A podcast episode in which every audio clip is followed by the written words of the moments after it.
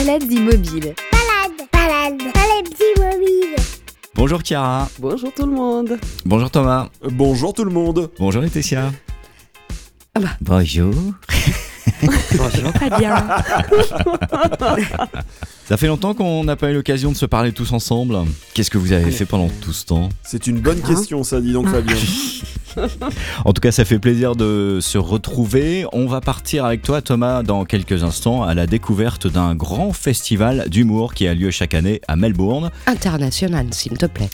Et toi, Chiara, pendant ce temps-là, t'as voyagé. Oui, effectivement, j'ai repris mes activités habituelles, euh, voire euh, voyager. Donc j'ai fait un petit, euh, un petit voyage. Je suis allée en Grèce, euh, à Athènes et puis dans le Péloponnèse. J'espère qu'on est comme ça d'ailleurs en français. Oui, c'est ça. Ouais, Péloponnèse. c'est bien. Ouais, ouais, Mmh, ouais, c'est bien ça. dit. Et t'es revenu avec plein de sons, plein d'ambiance. Tu vas nous raconter ton, euh, ton périple. Et avec toi, Letty, on va revenir sur un grand personnage de la musique électronique qui a fêté son anniversaire le mois dernier. Ouais, il a eu 82 ans. Je vous en dis pas plus parce que euh, finalement, de 7 à 77 ans, on le connaît. Mais parfois, on ne sait pas mettre son nom sur des morceaux de musique. Donc voilà, j'avais envie de lui rendre hommage euh, aujourd'hui. Sur Deezer, Spotify, Apple Podcast, YouTube et sur baladesimmobiles.fr. Et donc, Thomas, si j'ai bien compris, vous êtes désincarcéré et la vie culturelle bat son plein à Melbourne. Ça y est, vie normale à Melbourne. Ça fait du bien, hein, sérieusement. On a plein de festivals, ils se lâchent tous. Donc on a eu le festival du vin et de la bouffe. On a eu un festival pour toi, Chiara. On passera les sons à un autre moment parce que j'ai choisi d'autres sons, mais le festival italien. Parce que la Ah, communauté italienne était, euh, est très importante ici à Melbourne, puisque tu as même de la famille ici à Melbourne. Que tu n'as D'ailleurs, toujours il y a pas eu le Grand. Prix de Formule Non. 1. On l'a toujours pas retrouvé. euh, Peut-être une. Non. Euh, on a eu le Grand Prix de Formule 1 avec les, la Ferrari qui a gagné. Donc les Italiens étaient encore plus au taquet. Ils étaient contents. Mhm. Bilan Donc, carbone euh, de l'opération Exactement. énorme. Et il y a eu, il y a quelques, il y a même une semaine, la fin du Melbourne International Comedy Festival. Et ça, c'était super. C'est le deuxième plus grand festival d'humour international dans le monde, après celui d'Édimbourg et avant celui de Montréal, juste pour rire. C'est énorme le nombre de manifestations euh, et c'est parti. L'idée est partie de deux gars qui voulaient faire un festival d'humour, qui ont proposé le projet à l'État du Victoria et ils se sont fait financer un voyage pour aller voir euh, d'autres euh, festivals d'humour à l'étranger. Et puis l'année d'après, en 86 ou 87, ils ont monté le premier et, et voilà. Mais t'es sur presque quatre semaines. La raison pour laquelle, au départ, c'était tout début avril, c'était à cause du 1er avril. Et euh, le truc a grossi de manière impressionnante. Et tu as trois euh, programmes phares. Je sais pas euh, si tu les as vus, Thomas. Ils disent que tu as le grand concours de micro ou- ouvert euh, d'Australie, ce qu'ils appellent le Row Comedy. Tu as euh, euh, un truc pour les élèves du secondaire, euh, un concours national d'humour euh, dédié aux élèves du secondaire. Et puis un truc qu'ils appellent le Deadly Funny, qui célèbre euh, l'humour unique des autochtones. Ladies and gentlemen, welcome to the Big Love Band, ready for a big night of comedy! Ce qui est marrant, dans c'est c'est l'ambiance générale de ce festival, c'est-à-dire qu'ils vont prendre tous- tous les endroits possibles. Alors il y a, il y, a, il y a tous les pubs aussi qui reçoivent des, des- des- des stand-up de, de- de comédiens, et tu peux faire la tournée des pubs et assister à différents euh, stand-up de, de comédiens. De, Il y a les de scènes comiques. ouvertes un peu partout dans la ville. Exactement, et, et c'est très bien organisé, c'est superbe. Je trouve que même le truc dans la mairie de, de Melbourne, qui est un très vieux bâtiment qui est très beau, de mettre ça dans limite dans des bureaux où t'es, euh, Mm. bah il y a plus de Covid. hein. Alors- t'es 50, C'est clair. c'est Thomas- l'angoisse. Je- Il y a un mec qui toussait derrière moi, j'étais blanc. Je fais non, respire pas, bouge le nez, bouge le nez, les yeux. So I'd like to do a song for you that is about my family at Christmas and what it's like when we all get together. There'll be a lot less Là, c'est Géraldine Quinn qui parle de sa rapport, dans son rapport avec la famille lors de la période de Noël. C'est très, très, très bon. When your family is sizable, Christmas planning is advisable. Alors juste pour, la, pour, la, pour le contexte, Géraldine Quinn, elle a une coiffure un peu comme la Rousseau, énorme, euh, en mini-jupe.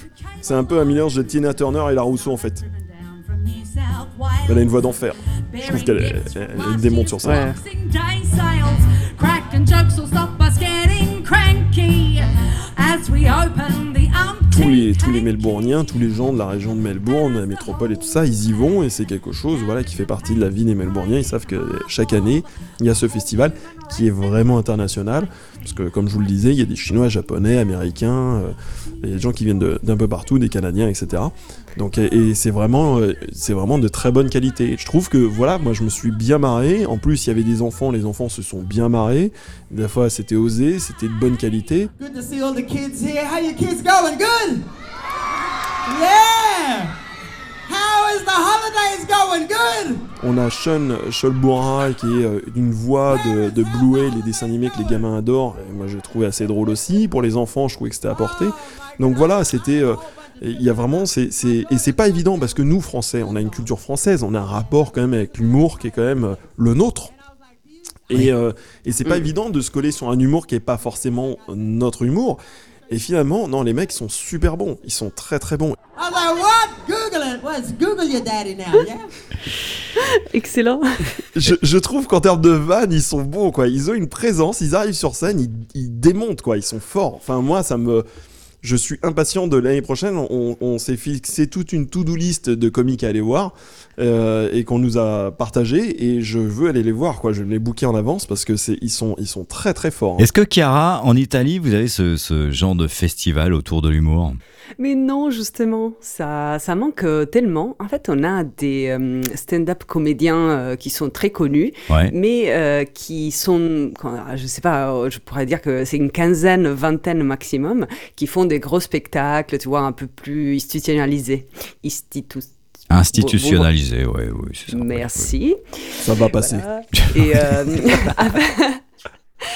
en fait, on n'a pas ce truc de festival où je pense que tu peux découvrir euh, plein de nouveaux talents, euh, où euh, même les petits peuvent s'essayer, euh, trouver un public, euh, et qui euh, et qui rend une ville pendant une semaine, je sais pas, ou deux semaines. euh, Quatre semaines. euh, Ça dure quatre, quatre, semaines. semaines. Waouh, ça doit bouillonner de partout. Mais je, je suis super fan. On se déplace de l'étranger pour ce festival. C'est euh, c'est devenu une institution où n'importe qui euh, qui aime l'humour euh, se rend peut-être à Melbourne euh, pour ces quatre semaines. Tu fais bien en parler parce que justement depuis qu'on a réouvert les frontières, on a eu le Grand Prix de Formule 1 à Melbourne, euh, de retour après deux ans. Mhm. Donc ça, ça a été un événement énorme. Ils ont battu un record d'influence, mais ça a été gigantesque.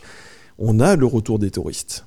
Et là, ça fait plaisir, ça fait du bien. Donc il y a des gens qui viennent pour les festivals, les festivals, pardon. Euh, donc il y a, il y a Oui. des gens qui viennent, qui viennent pour le Grand Prix de F1. Il y a des gens qui viennent de l'international pour assister à ce festival de comédie.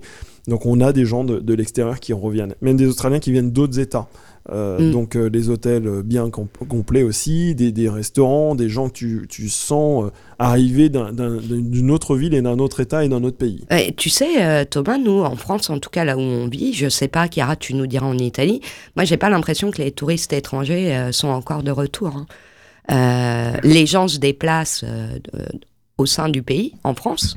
Donc, il y a des gens qui viennent, je sais pas, d'Alsace ou euh, je sais pas où pour les vacances. Mais euh, il y a très peu de touristes étrangers. Parce que, bon. Bah, c'est juste qu'en. France, ils sont mal reçus, alors ils ont arrêté de venir, c'est tout. hein. Non, en fait, non, ils mais ont il y en compté, avait. euh, Il y en avait Ils ont compté le nombre de nuitées en fait. Ah ça, oui, c'est une c'est vanne ça. qui date d'un podcast de, ouais. 15 podcasts en arrière. Je- pour ceux qui comprennent pas cette vanne, il faut écouter le podcast numéro euh, 12. Avec une analyse très poussée de Chiara. c'est ça. Sur la computation des nuitées dans le tourisme. Et Ah, en Italie, et vous, euh, enfin toi tu vis à Florence en plus, donc euh, Oui, les, non, les touristes sont de retour? c'est la folie. Là, c'est vraiment. euh, je pense que même plus qu'en 2018. Ah oui. Ça, c'est l'italienne qui exagère. Non, non, je te jure, c'est la ville est envahie. On en parle même euh, aux, euh, aux journaux télévisés. euh, tu vois, c'est c'est énorme, surtout sur Rome et Florence, parce que je pense qu'il y a plein de touristes qui en fait arrivent avec leur avion à Rome et Mm. puis euh, une heure de train, ils sont à Florence. Donc euh, il y en a plein qui font la journée à Florence et ils reviennent à Rome. Euh, mais euh, tu peux pas trouver une place pour dormir. Euh, on voulait, je sais pas, organiser un, un séminaire euh, un juin, euh, par exemple, euh, avec la boîte, et on ne trouve pas de salle. Tous les hôtels sont full, euh, tous les, euh, les châteaux à côté sont full, euh, la ville est bondée, les musées, il y a les queues, pas possible, c'est l'invasion. On va rester avec toi, Chiara. Alors, la dernière fois, tu étais en Guadeloupe. Là, cette fois-ci, tu es, tu es parti en Grèce. C'est bien ça, euh, j'ai fait dix jours euh, entre Athènes et le Péloponnèse. C'est un petit voyage que je vous conseille vraiment fortement à cette saison. Et pourquoi la Grèce Le- alors? Bah, on a regardé les avions, c'était les moins chers. euh, Comme quoi ça tient un peu de choses. hein. c'est ça. C'était la combinaison d'éléments. On avait envie de feta, cher, euh. voilà. euh, il- on s'est dit, il va faire beau. euh, Ouais. Il va pas y avoir euh, énormément de, de touristes. euh, tu vois, euh, le Péloponnèse, c'est quand même un peu sauvage. donc, on comptait sur tous ces éléments. Et puis on a eu des surprises euh, locales aussi parce que euh, la période est super top. C'est-à-dire que le printemps en Grèce, c'est euh, différent de tous ces de toutes les images que tu peux avoir clichés euh, sur la Grèce euh, du mois d'août parce que euh, c'est pas sec, donc euh, tout est vert. très vert, ouais, Voilà, il y a plein de fleurs. C'est vraiment un blooming euh, Mm. magnifique. Euh, les touristes sont sont pas encore là et euh, la température est Bah, si. bonne. Bah, si, quoi t'y étais. ah, si. Mais j'étais plutôt seule, Aïe. voilà. J'ai croisé quelques Français, évidemment, mais très peu. Ils ont bouffé au buffet. Ils ont tout pris. Euh, voilà. Bah, tu repères de l'or en général, euh, il râle déjà. Et, euh, et, puis, euh, et puis, euh, on a eu une super belle surprise, c'est que, en fait, on avait pris 10 jours parce qu'en Italie, euh, évidemment, c'était les vacances de Pâques. Donc, Mhm. il y avait le lundi de Pâques, comme chez vous. Et bah, on n'avait pas compris qu'en Grèce, comme c'est c'est des orthodoxes, Mhm.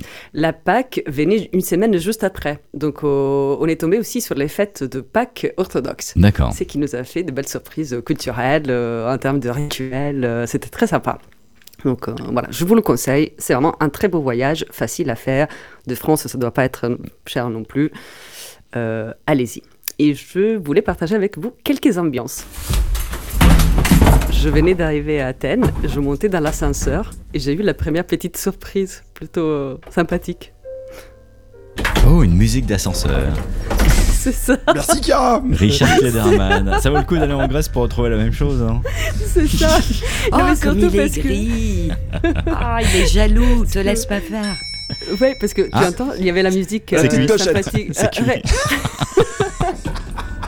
C'était relaxant avant, mais après la musique monte un peu, tu vois, c'est un peu Ouais. plus. euh, Angoissant. euh, non, ça, ça devient plus rythmique, donc ça m'a fait rire parce que on te calme le temps que tu montes dans l'ascenseur, comme Ouais. ça t'as pas peur, etc. Et puis on te booste à la sortie. Donc, Puis euh, tu finis en techno, quoi, au septième Voilà. étage.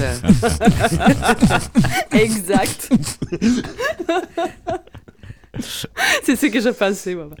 Et après, bon, le, le jour d'après, donc ça c'était la nuit, je suis tombée à Athènes sur quoi Sur les cloches, qui Ah. sont le leitmotiv euh, de mes podcasts avec vous, Euh, mais très différentes. T'es poursuivi par les le cloches. hein. Exact. mais, mais vous entendez, c'est très différent que les cloches Ah oui, que oui. vous entendez de chez moi. Ils sont excités. hein. Ouais. Ouais, elles sont excitées. Mais surtout, elles, euh, là, tu, tu entends, en fait, elles sonnent plusieurs fois. Tu vois, c'est cyclique. Je Le mec qui pas- sonne les cloches, il est Tu en fait. Il est là. Santikis Santikis Santikis Santikis Santikis Il a qu'un sur les oreilles en train d'écouter la techno. Et c'est le même qui fait la musique des ascenseurs, d'ailleurs. C'est ça, Si, au je 12 pense que étage. si. c'est ça. Donc ça c'est la première expérience Ah, speed, sonore, hein, je ouais. dirais, à, à Athènes. Euh, et évidemment, on a fini la journée euh, à, euh, à Athènes dans une taverne. Et je vous propose euh, quelques petites, euh, petits extraits d'ambiance euh, taverne. Euh, Comme par hasard, Chiara dans une taverne. Ah bah tiens, quelle surprise. Le mot taverne, c'est pas un truc qui date des taverniers? Enfin, ça commence Euh. pas à dater quand même. tavernier, c'est quoi? C'est un aubergiste. Un auberge. Ah, ah peut-être. C'est- il y a un fort rapport. En tout cas, je, je trouvais que l'ambiance était euh, un mix entre euh, une culture méditerranéenne et une culture méditerranéenne, mais plus euh, Moyen-Orient. Ouais. J'ai retrouvé des, des ambiances que je m'attends à trouver en Turquie. euh, Dis pas vois, ça aux euh, Grecs, ma pauvre, ils vont te tuer. Non, non, je sais, je sais. D'ailleurs, je, je regardé un film que vous connaissez peut-être, Méditerranée. Non, Vous le connaissez? Non. Mais ça, c'est un film. Je connais culte. Nikos, Ag- Nikos Alagas, Agalias. Allez, euh, non, euh, aucun rapport. C'est Ah un oui, film, euh, C'est- C'est quoi ce film, euh, Chiara? C'est un film euh, culte euh, italien euh, qui date des années 90. Euh, et en fait, ça, c'est euh, le. C'est pas le régisseur, mais le directeur, c'est Gabriele Salvatore. Je vous le conseille parce qu'il est tourné en Grèce, dans une île. En fait, c'est un troupeau euh, de militaires euh, italiens euh, de la Deuxième Guerre mondiale qui arrivent dans cette île grecque parce qu'en fait, c'est un peu les rejetés, tu vois, de, du peloton. c'est un peu les pas bons.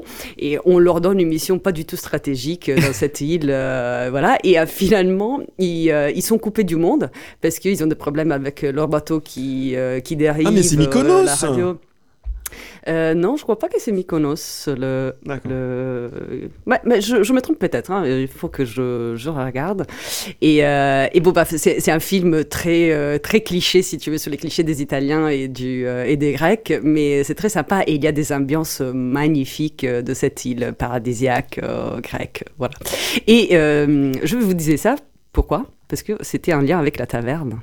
Je me rappelle plus. Ouais, sûrement. Non, Tu parlais des ambiances euh, qu'on était plus susceptible de retrouver en, en Turquie. C'était euh, la Méditerranée, Ah oui. mais un peu orientale. Ouais, exactement. Et il y a une, euh, une phrase, euh, une, une vanne très célèbre, euh, parce que en fait, à un moment donné, les Italiens rencontrent un Turc qui arrive avec un petit bateau et qui euh, leur offre du shit. euh, tu vois, ils passent une super bonne soirée. euh, ils lui disent ah mais tu peux nous faire sortir de cette île. Voilà, ils sont tous, ils se font tout un trip. Mais en fait, le Turc finalement les vole et il, il leur vole tout ce qui leur reste. Et finalement, il y a le pope grec de l'île qui dit ah voilà. Je vous l'avais dit, jamais faire confiance aux Turcs. Donc, Et les Turcs disant pareil des Grecs, euh, la balle est au centre. c'est mal barré, voilà. Donc ça, c'était pour l'ambiance taverne. On s'est bien amusé et... euh, et puis on a commencé euh, à voyager, euh, et on a trouvé des artistes de rue. Donc euh, je vous propose les ambiances aussi des artistes de rue. Là aussi, c'est un mix euh, entre l'Europe euh, et, euh, et le Moyen-Orient. Et euh, je trouvais que, comme un peu partout dans les, euh, dans les grandes villes, c'est euh, des jeunes qui essayent euh, de se faire un peu connaître. Donc, euh, ils vendaient leur musique. Et ce qui était euh, un peu drôle, c'est qu'ils vendaient encore des CD. je ne Ah ouais. sais pas qui Ah pouvait ouais. acheter des CD. Bah, et euh, surtout qui peut les dire. exact. On en a plein ici qui font ça. Hein. Les artistes de rue qui des CD. Ouais. Ouais. J'ai vu un mec une fois mettre des clés USB. Je jure que c'est vrai en plus. Non, c'est pas une vanne. c'est- Ça, je l'ai eu aussi, hein, je, je, je confirme. Bon, Tiens, après les artistes virus. de rue, Direction le théâtre d'Épidore. les Pidor, exact. Une merveille, le théâtre de Pidor. Non, mais ça, dans la vie, il faut que vous allez visiter au moins une fois.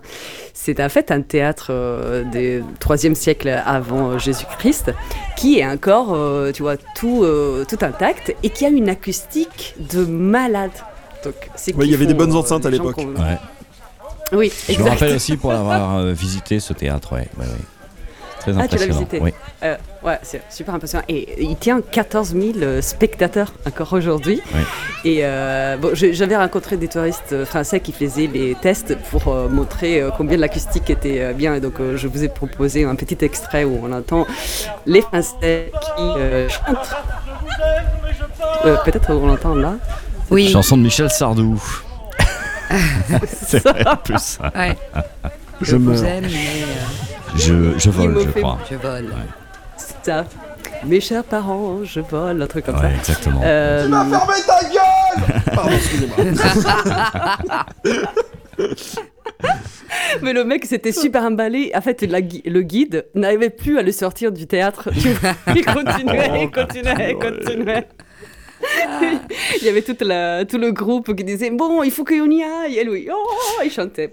Bref, Épidore, c'est ce magnifique. fameux théâtre où euh, tu peux faire tomber une, une pièce au milieu de la scène et tu l'entends Au dernier rangé. au dernier rang. Voilà, c'est bien ça. Ouais, ouais. Ouais, au dernier rang. Ouais, ouais. C'est, impressionnant parce que c'est vrai, on a fait le test. C'est, c'est incroyable.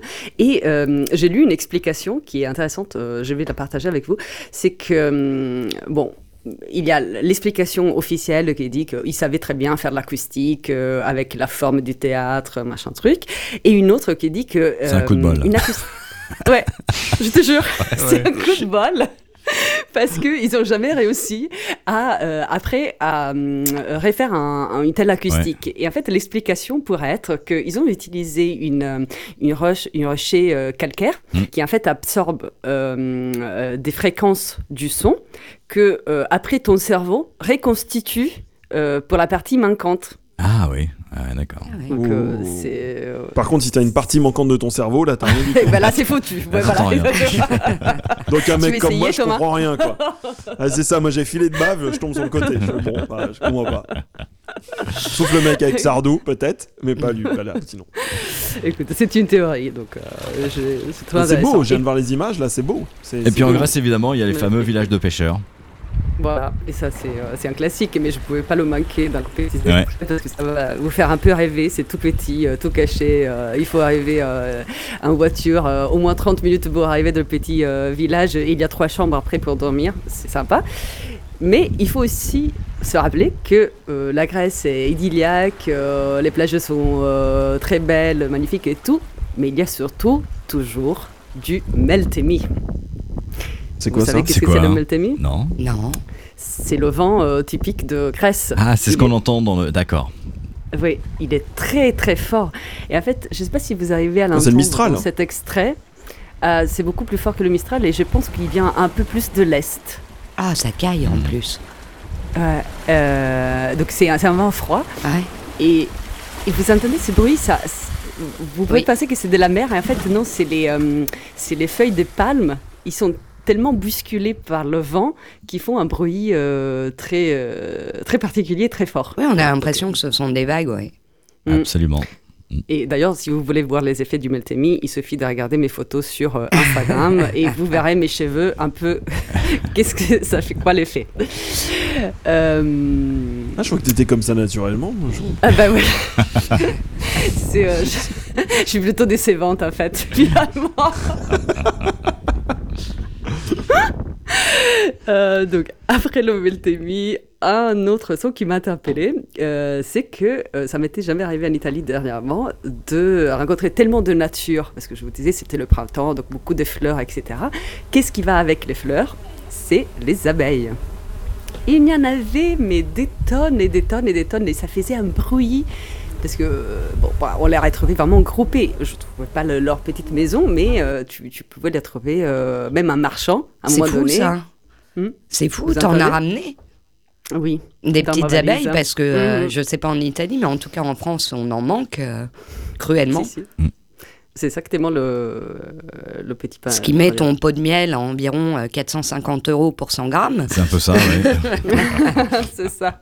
Euh, bah, D'ailleurs, on trouve des pots de miel euh, partout, euh, partout, partout euh, en Grèce, euh, en Grèce, dans le Péloponnèse au moins. Tu euh, le disais, Chiara, t'es parti euh, en fait pendant la Pâque orthodoxe qui intervient quelques jours après euh, nos fêtes de Pâques à nous. Mm, exact. Et euh, voilà, je vous fais entendre un peu les ambiances. Ça, c'est le moment de, euh, de la messe du samedi soir. Parce que c'est un peu comme la messe euh, de minuit de Noël, pour euh, faire un Ah oui. parallèle. Euh, donc, il y a le pope qui euh, ouvre les portes euh, de l'église. Et en fait, l'idée, c'est la lumière. Parce que euh, c'était la lumière qu'ils ont vue, euh, que, Madeleine a vue euh, avec la Vierge Marie sortir de, la tombe de Jésus-Christ. Et donc, il y a cette, ces rituels qui se basent sur la lumière. Et donc, le pope fait toute sa... bon, il parle, je ne sais pas qu'est-ce qu'il dit d'ailleurs, évidemment. Mais à un moment donné, il allume un cierge. Et puis, il y a une espèce de contagion. Et tout le monde se allume sa petite, euh, son petit cire ou sa petite, euh, comment on dit Bougie. Bougie, ah. Euh, sa petite bougie. Et donc c'est un effet magnifique parce que il y a la- vraiment la lumière qui sort de l'église et qui se propage euh, dans la place parce que les gens sont tout autour euh, de, tout autour de l'église dans la place et donc il y a cette contagion de lumière qui est très très belle à voir. Chiara, je me trompe ou euh, la Pâque orthodoxe est pour, euh, pour euh, les Grecs plus importante que Noël dans Oui. leur culture? Oui, oui, c'est ça. Et d'ailleurs, ils se préparent toute la semaine. Donc, euh, il y a évidemment le jeûne. Et puis, il y a tous euh, des petits rituels qui se passent pendant la semaine. Par exemple, le jeudi euh, de la semaine de Pâques, on colore les œufs, les œufs de rouge. Mm. Parce que je pense que c'est lié à une, à une légende qui dit euh, que la Vierge Marie ou la Madeleine, je ne sais plus, à un moment donné, a dit euh, il va, hum, comment tu dis, ressurgir? Ressuscité. Ouais. ressusciter, voilà, il va ressusciter.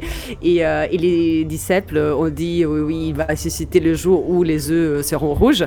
Et les œufs sont devenus rouges. Donc voilà, il y a ce, ce petit rituel euh, coloré. Et puis il y a la bénédiction de, des bougies.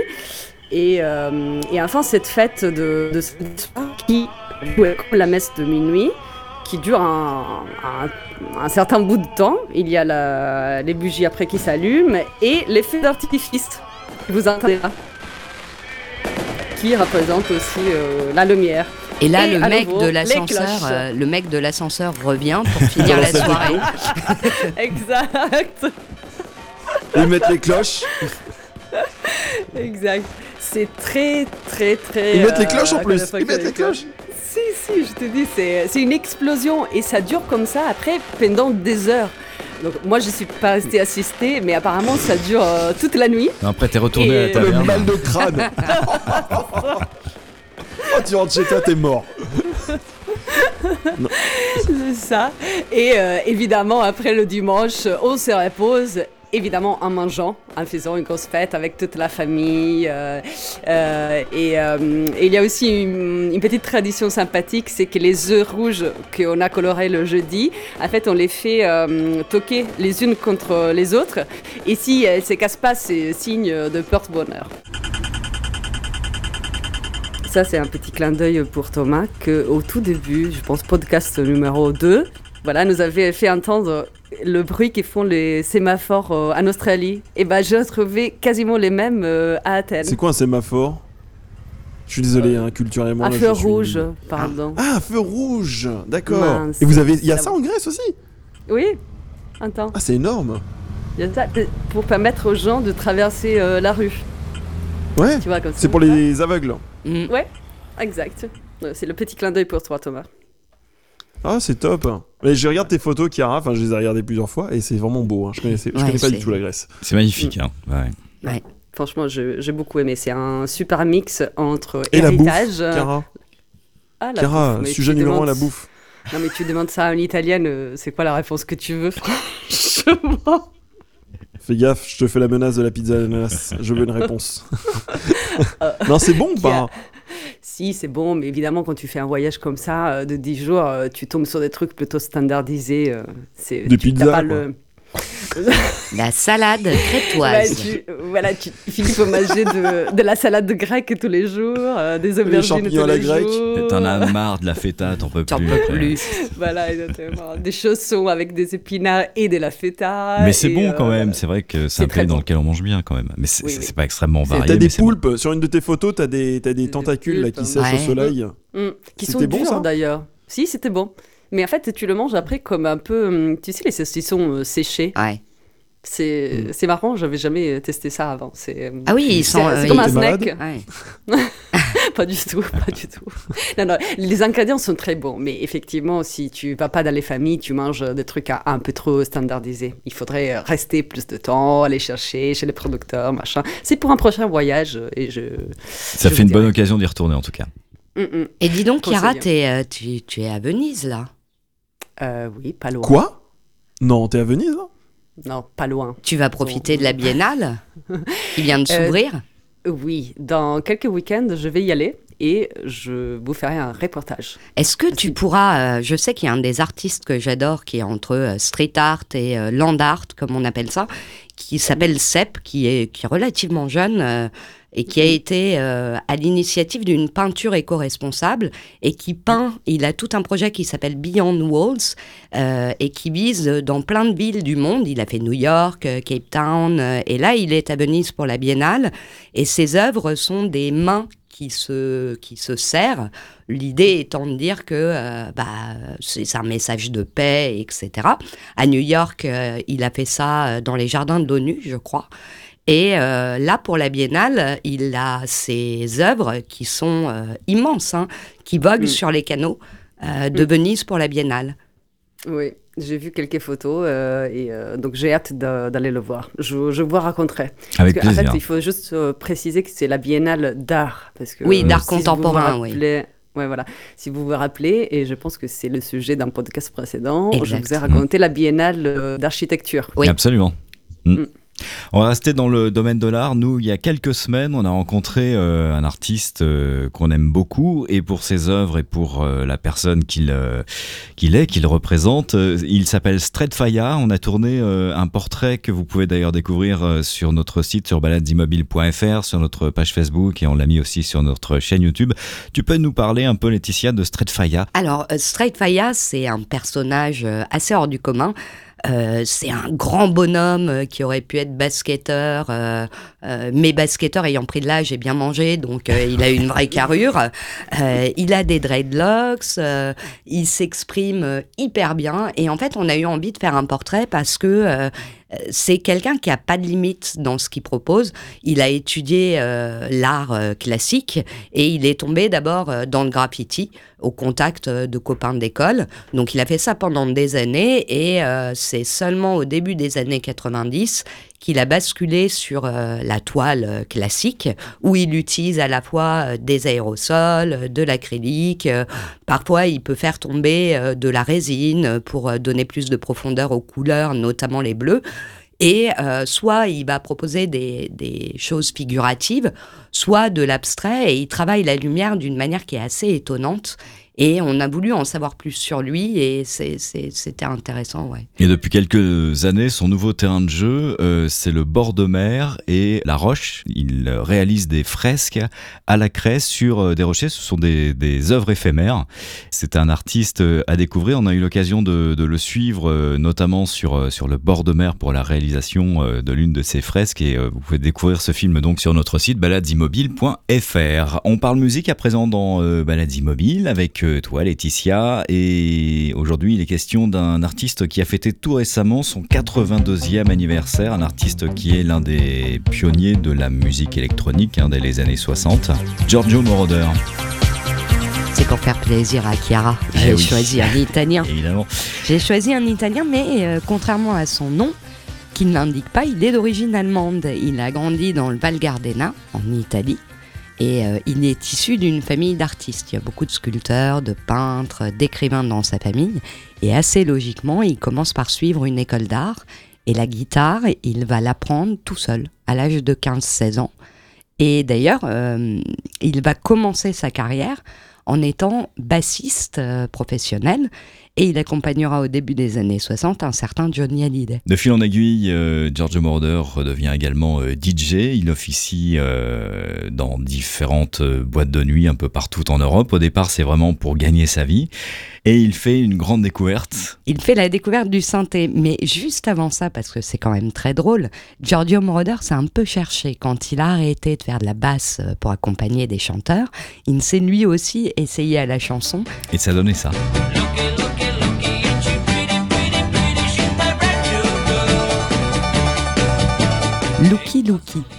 On vous invite à aller sur le site de Balades Immobiles où vous allez retrouver un article consacré à Giorgio Moroder et euh, un lien vers la vidéo de Yuki Yuki, ça vaut le détour. Et donc, il s'essaye à la chanson et en fait, quand il quitte l'Italie pour l'Allemagne, il commence par euh, chanter dans des clubs pour euh, gagner trois sous. Il n'est pas tout de suite producteur et il n'est pas tout de suite parti sur la musique électronique. Et lui, ce qui l'intéresse, c'est de proposer euh, un son nouveau. Et de club en club, un jour, il commence à découvrir euh, l'électro embryonnaire de Kraftwerk. Et c'est ça qui, euh, qui, qui lui met la puce à l'oreille et qui le fait embrayer derrière vers la musique plus électronique et le synthétiseur. Son but étant de créer un morceau uniquement euh, avec des ordinateurs, un synthétiseur, tout en s'inspirant de musique classique, évidemment, mais euh, il veut faire de la musique seulement avec des machines. Alors, quand on parle de Giorgio Moroder, on pense bien évidemment euh, à la bande originale du film Midnight Express, mais il a également euh, travaillé avec de nombreux artistes internationaux, notamment à l'époque du disco dans les années 70. Exactement, et c'est avec Donna Summer en fait qui va connaître ses plus grands succès. Euh, Donna Summer euh, lui doit notamment le morceau euh, I Feel Love.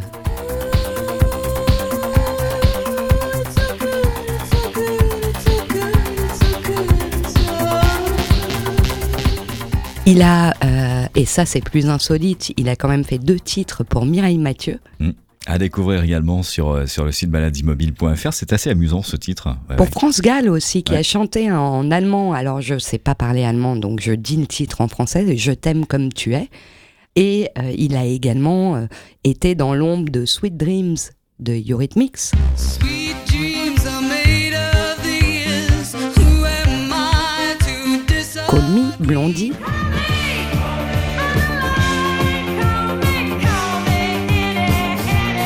David Bowie, Elton John.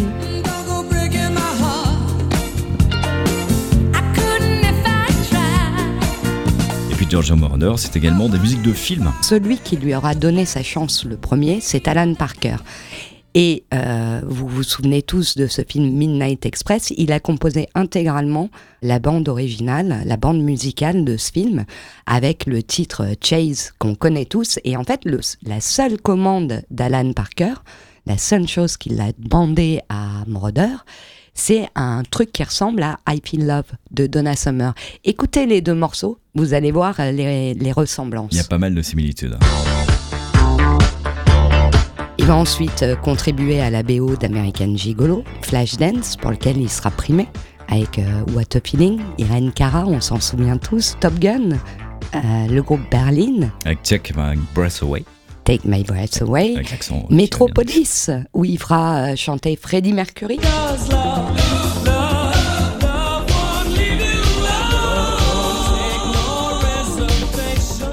Et plus récemment, Back North, dans lequel un de ses morceaux, Tears, est utilisé. My name is Giovanni Giorgio, but everybody calls me Giorgio.